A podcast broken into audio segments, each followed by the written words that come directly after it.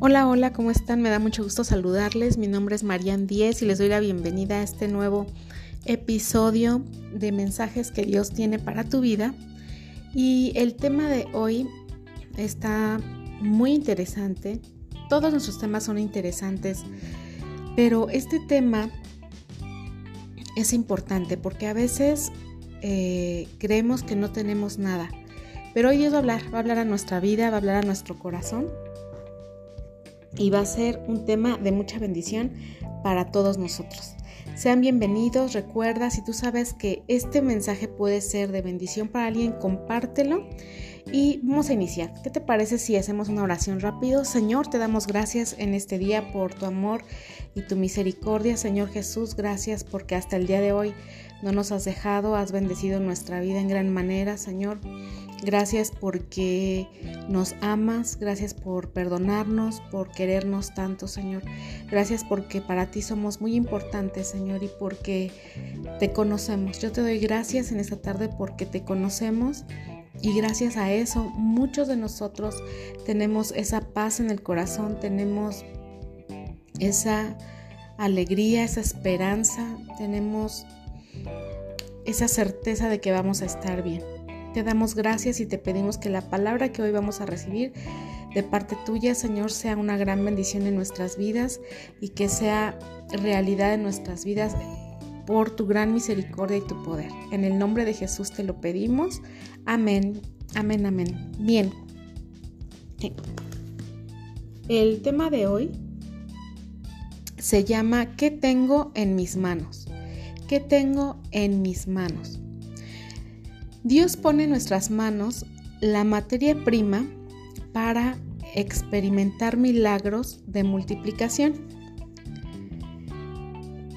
Les invito a la Biblia en el libro de Segunda de Reyes. Segunda de Reyes 4 del 1 al 2.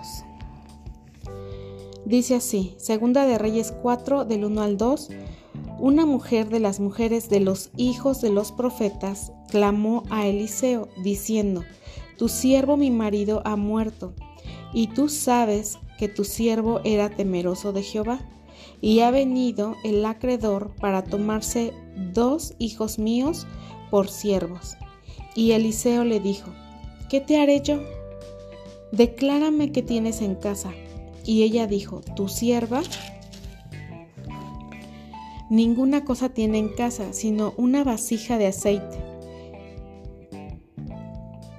Eso fue lo que ella respondió. Ninguna cosa tengo en mi casa, solo una vasija de aceite. Fíjense que a veces los problemas y la escasez pueden llevarnos a la conclusión errónea de que no tenemos nada la primera respuesta de la viuda cuando Eliseo le preguntó qué tenía en casa fue decir que no tenía nada.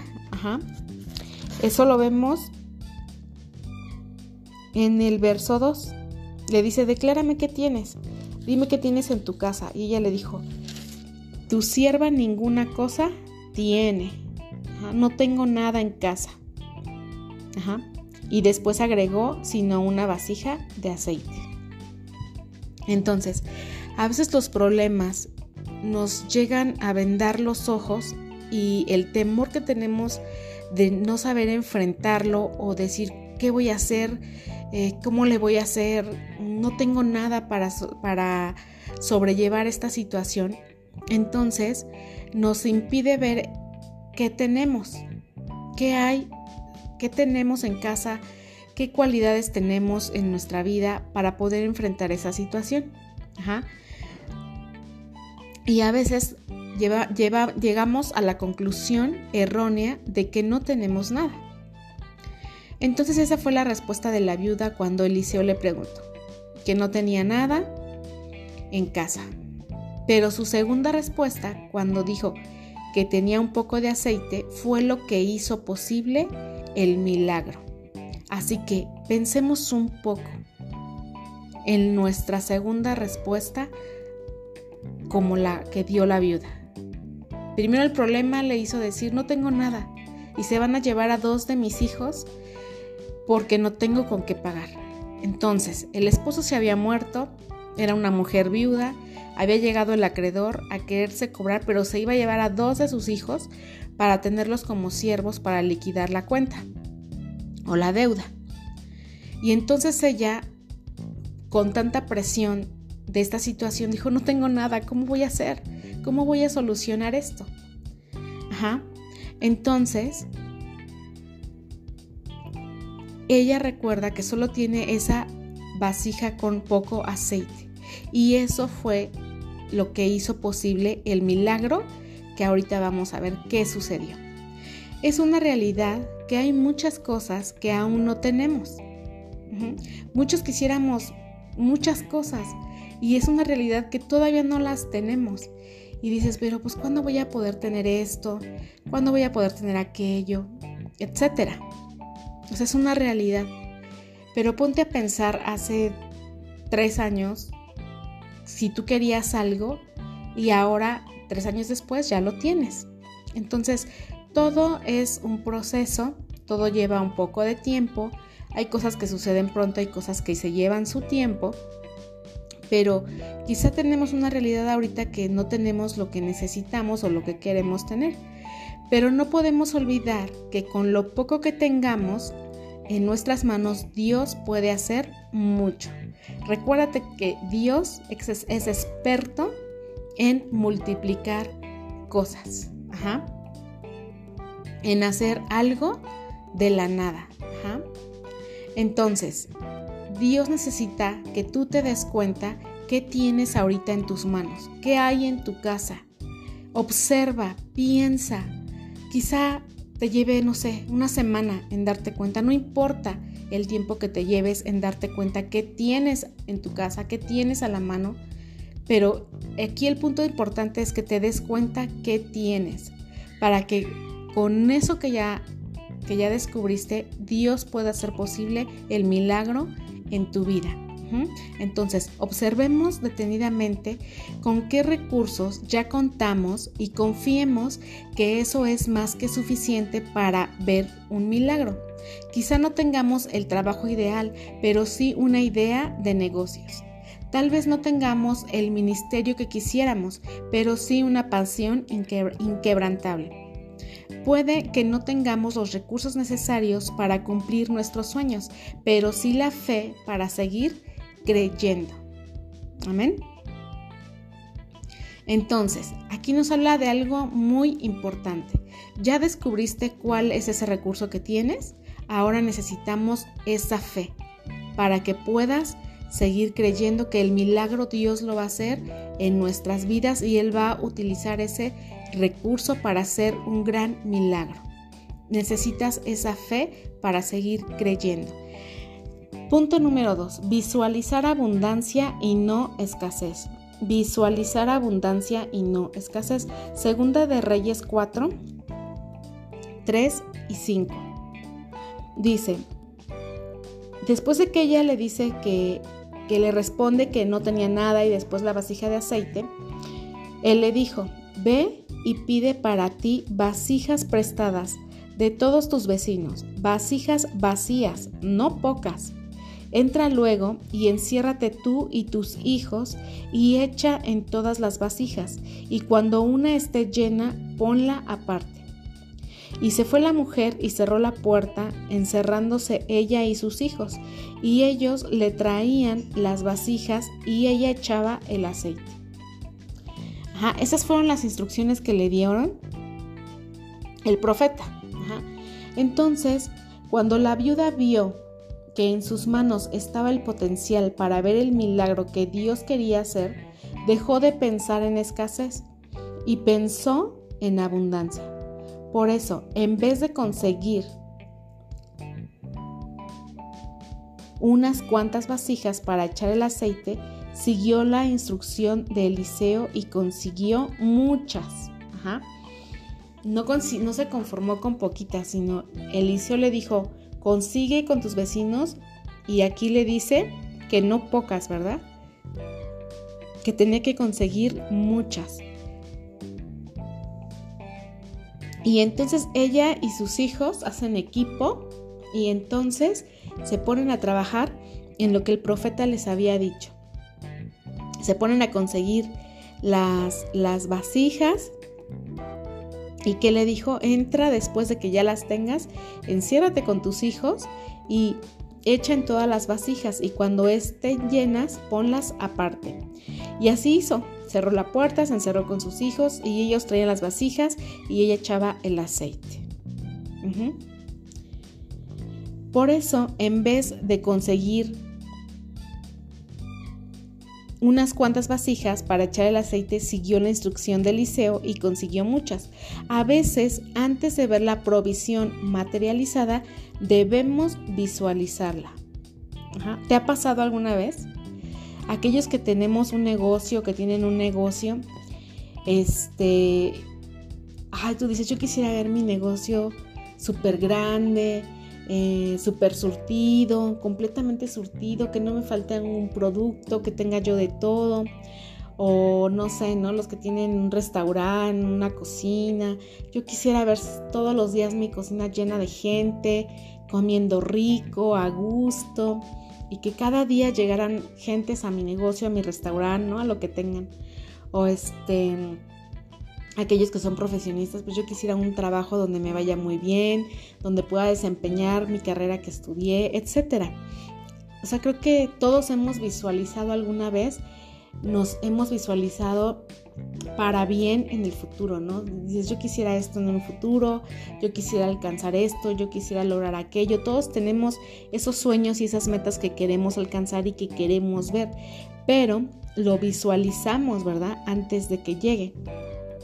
Entonces, imagínate en este ejemplo, antes de que Abraham viese las multitudes que Dios le prometió, primero visualizó cuando contó las estrellas en el cielo. Así que preparémonos para una gran cosecha. ¿Te acuerdas que Abraham salió y vio las estrellas y le dijeron que así iba a ser? Que así iba a tener su descendencia? Que no, no, pues es imposible contarlas, ¿no? Pero lo visualizó. Y después sucedió el milagro. Así que no es malo, o a veces dicen, ay, te la vives soñando. Ay, puros sueños contigo. ¿No? No sé si te, si te han dicho alguna vez. Pero, pero es válido, o sea, creo que todos los seres humanos alguna vez hemos soñado despiertos, hemos visualizado un, un buen futuro, un buen trabajo, un buen negocio, etc. Y no es malo pero sí hay que poner manos a la obra y Dios va a hacer también su parte para que las cosas sucedan. Entonces, dice, puede que aún no tengas la casa que anhelas, pero podrías empezar a imaginar cómo la vas a decorar. Quizá aún no tengas el título, pero ya podrías empezar a preparar un espacio en la pared donde lo vas a colocar. Visualiza lo que Dios quiere darte. Amén. Punto número 3. Mucho más de lo que necesitamos. Punto número 3. Mucho más de lo que necesitamos. Ahí en Segunda de Reyes 4, del 6 al 7. Dice, cuando las vasijas estuvieron llenas, dijo un hijo suyo, tráeme aún otras vasijas. Y él dijo, no hay más vasijas. Entonces cesó el aceite. Vino ella luego y lo contó al varón de Dios, el cual dijo, ve y vende el aceite y paga a tus acreedores y tú y tus hijos vivan de lo que quede. Vemos aquí ya el milagro, ¿verdad? Reflejado en la vida de esta pequeña familia. Una viuda con sus hijos en problemas económicos, había muerto el, esposo, el papá, y estaban muy mal, ¿verdad? Emocionalmente, eh, económicamente. Y aparte había temor en sus vidas porque los acreedores amenazaban con llevarse a sus hijos y ella, imagínense, aparte de todo lo que ya le había pasado, ahora quedarse sin hijos, pues era una historia terrible, ¿verdad?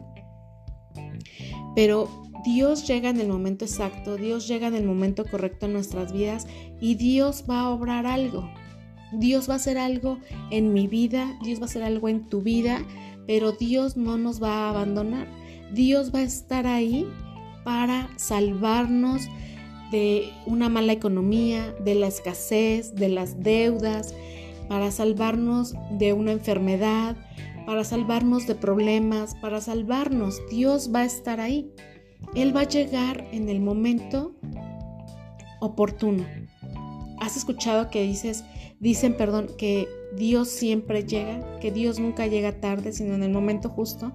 Esto fue lo que sucedió en la vida de esta mujer, de esta pequeña familia.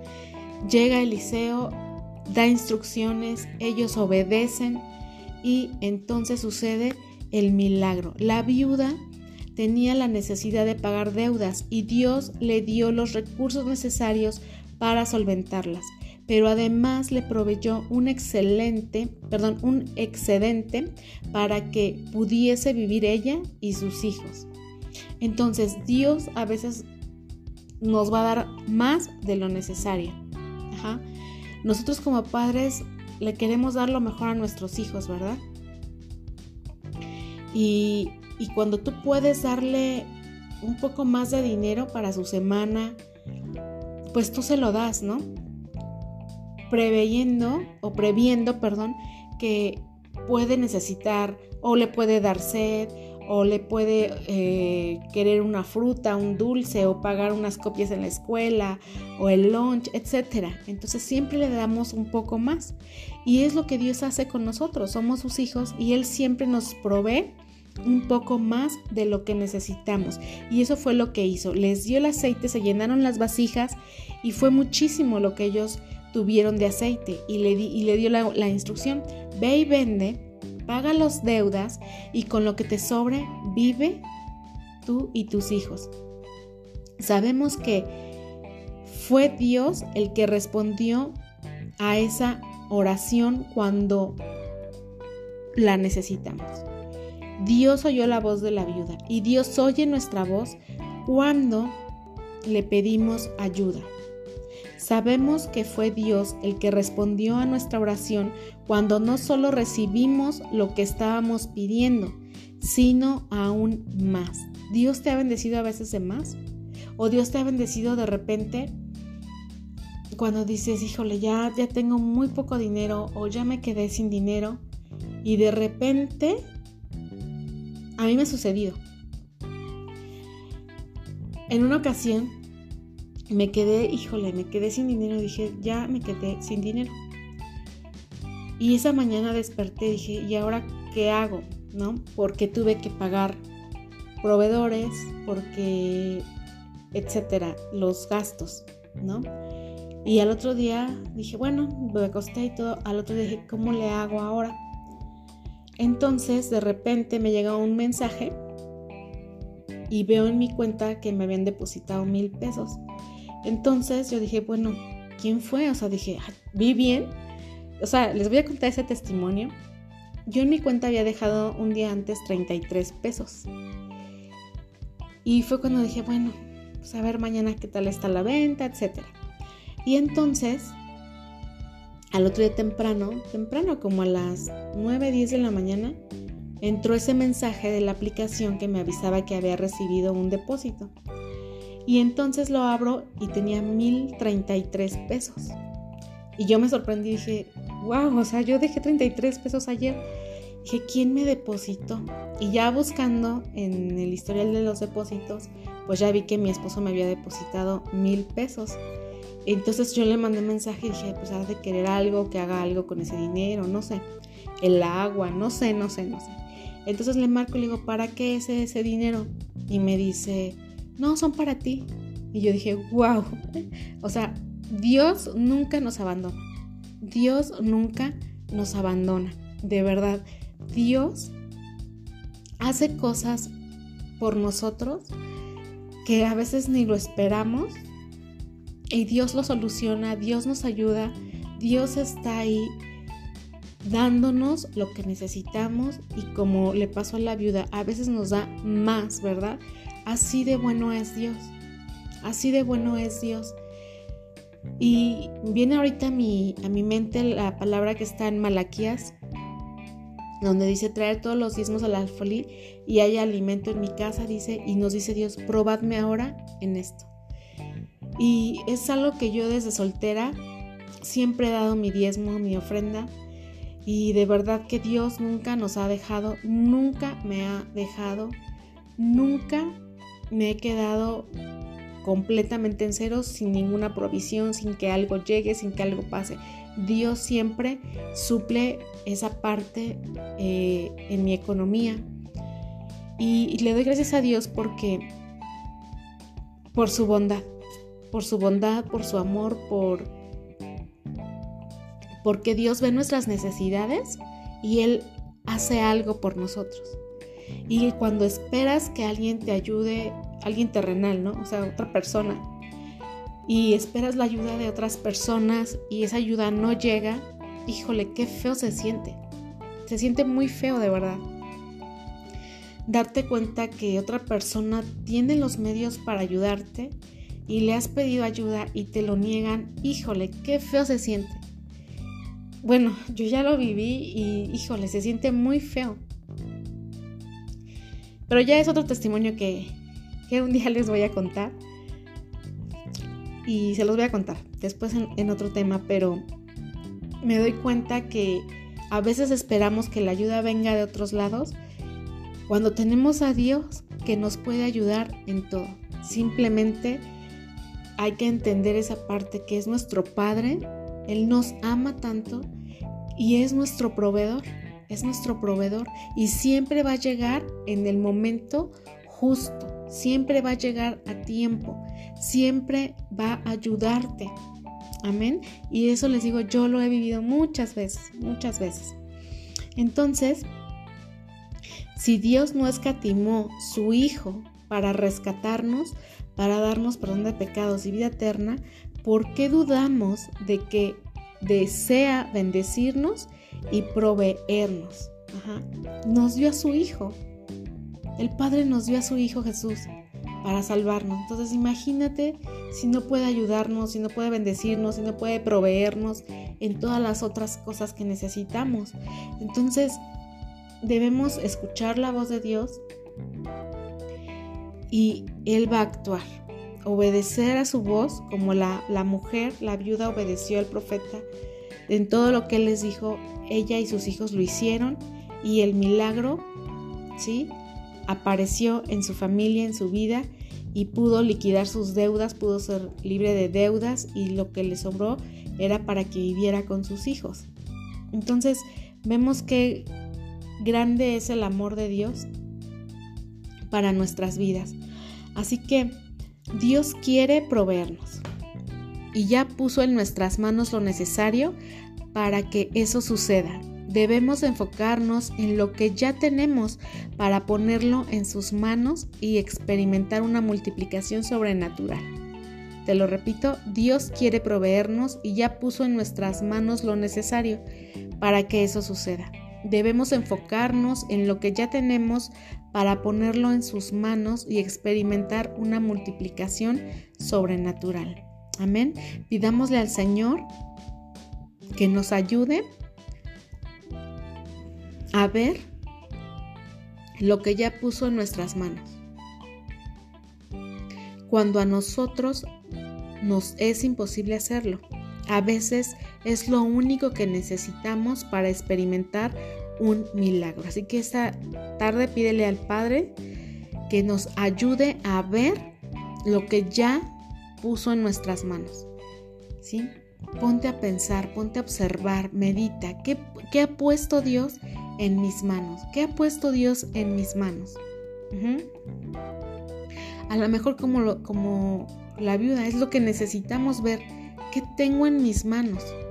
Es, a veces es lo único que necesitamos para experimentar un milagro. Para que Dios empiece a hablar el milagro, quizá es eso, darnos cuenta qué tengo en mis manos, qué recursos tengo, qué habilidades tengo, ajá, qué dones me ha dado Dios.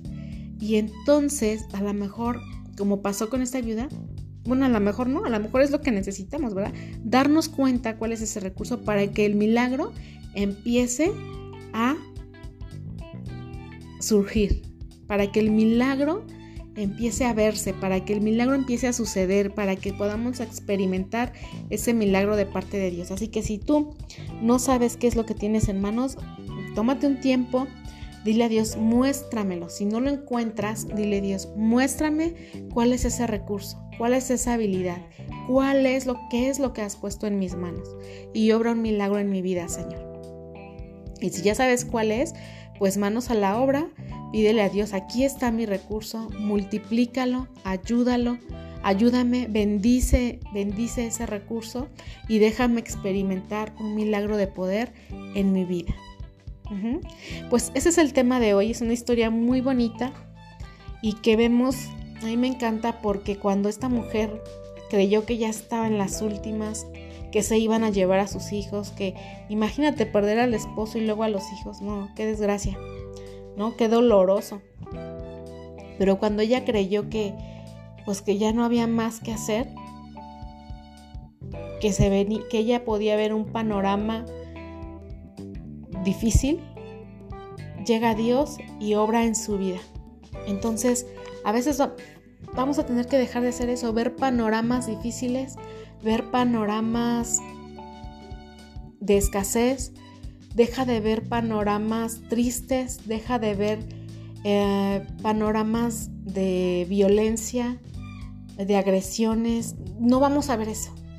No vamos a ver eso. Vamos a enfocarnos en las cosas buenas que Dios nos quiere ver. Vamos a visualizar lo bonito. Vamos a, visualizar lo bueno.